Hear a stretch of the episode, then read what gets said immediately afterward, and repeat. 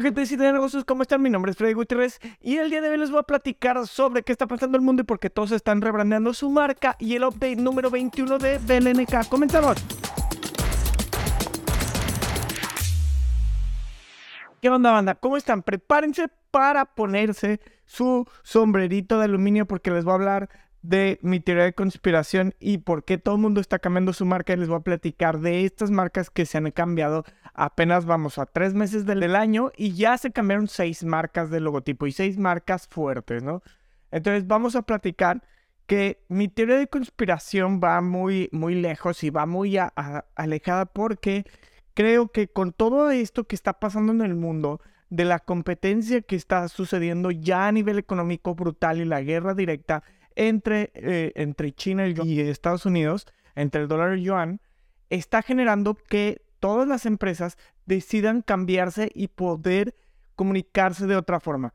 Junto con esto, tenemos las situaciones en las cuales tenemos nuevas generaciones consumiendo, que ya los millennials tienen un nivel de consumo más grande y que los centennials están llegando a consumir ya cada vez más agresivamente. Entonces, estos patrones de consumo hacen que tengamos que cambiar la comunicación de marca. Y las marcas lo saben. Y las marcas están en friega haciendo eso y lo demuestra lo que está pasando este año. Y que, que apenas vamos tres meses. Y no hablemos de lo que ha pasado en los últimos años porque han hecho muchísimos cambios a nivel marcas. Pero estos últimos tres meses hemos tenido seis cambios de marca que hemos tenido a Burberry que cambió su marca a inicios de año, luego fue Nokia, luego Cemex, una marca de cementos mexicanos, luego fue Pepsi, luego fue Pull&Bear y el día de hoy o ayer para los que están viendo o, o para cuando lo estén viendo, Fanta, Fanta cambió su marca. Vamos a platicar de cada uno de estos. Primero, Bulberry cambia porque cambia su director de arte, es un movimiento muy claro. Si cambias tu director de arte van a empezar a cambiar cosas y quiso darle un refresh y una actualización y se fue un poquito más a lo clásico, a lo que ya tenían anteriormente, regresando a su caballito este, y a una tipografía serif. Creo que es un trabajo muy bien hecho, se representa súper bien y con unas fotografías exquisitas y él utiliza en el caballito como un sello que comunica alrededor de la marca que creo que es un extraordinario trabajo se me hace que dieron en el clavo con esta actualización de marca y lograron comunicar y logran verse completamente frescos y con una comunicación más asertiva o más interesante a lo frívola que era anteriormente con su sans serif. El segundo cambio que vamos a platicar es Nokia. ¿Qué sucede con Nokia? Nokia actualizó su logotipo y ¿por qué? También hubo un cambio interno y en este cambio interno que tuvieron y que se desarrolló, te van a enfocar más al B2B. Antes era mucho B2C con sus celulares y su contenido, ahora se van a enfocar al B2B con todos sus servicios para empresas. Y con este cambio de Nokia quieren verse más tecnológicos o más empresariales. Entonces, volvieron muchísimo más final a letra, hicieron una comunicación más, más tecnológica, un poco más interesante y con esto buscan atraer empresas B2B para lograr posicionarse más fuertemente dentro del mercado B2B, que es negocio negocio en lugar de negocio consumidor. El siguiente es Cemex. ¿Qué es Cemex? Para los que no están en México, no sé si está en otras partes del mundo, es una empresa muy importante de México de cementos en México. Por eso Cemex, ¿no? Es un nombre está muy básico, muy bueno, pero lleva muchos años y acaba de rebrandear su marca.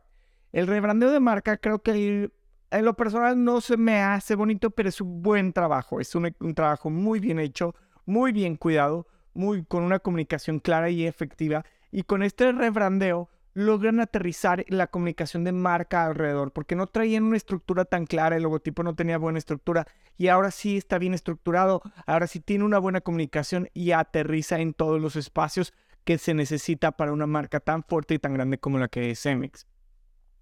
Y lo que nos lleva a nuestra siguiente marca que se rebrandeó este año, que es Pepsi. Pepsi, ya traíamos una marca que era esta marca muy minimal que hicieron, hicieron un manual de identidad larguísimo con que se ponía bien raro. Hablaba de, de fuerzas gravitacionales de la marca y así cosas muy locas. Pero con este nuevo logotipo, regresan a los 80s y 90s y dan un punch súper fuerte de lo que es la marca ahora. ¿Cómo logran esto? Hacen todo un poquito más bold y un poquito más agresivo. vuelven a esta comunicación retro y se ve súper interesante. Creo que a nivel comunicativo hicieron un gran trabajo. La tipografía no me convence al 100%.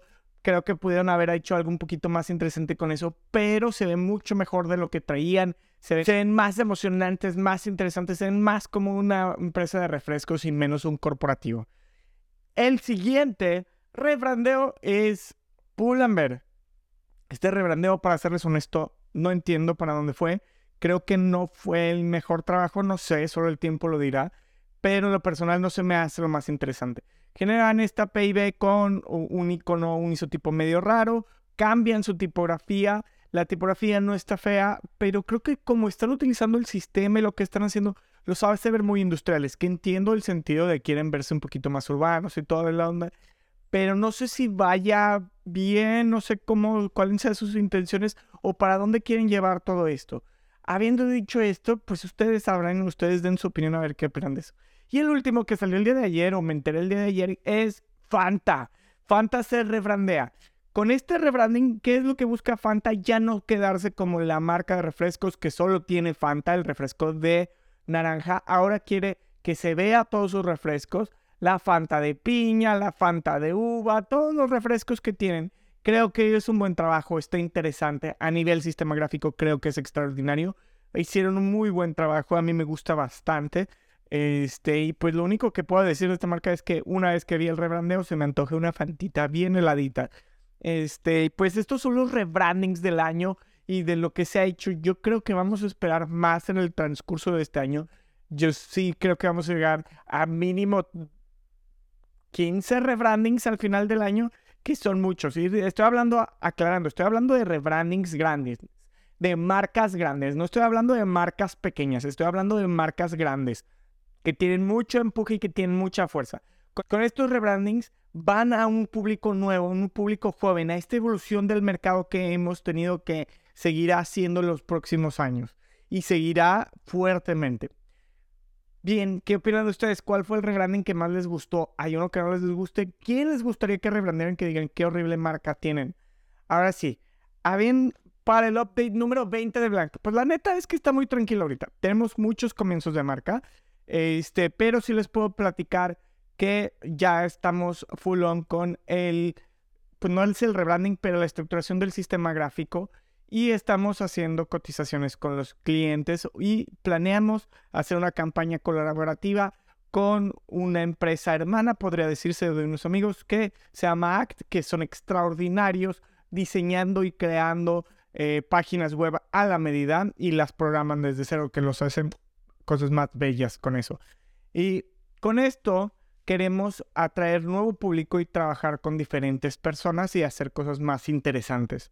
Ahí les platicamos que tenemos una marca con la que estamos trabajando y qué loco, si están escuchando esto, pues que tienen que saber que es, o sea, la gente que trabaja en esa empresa es de las personas más inútiles con las que trabajo.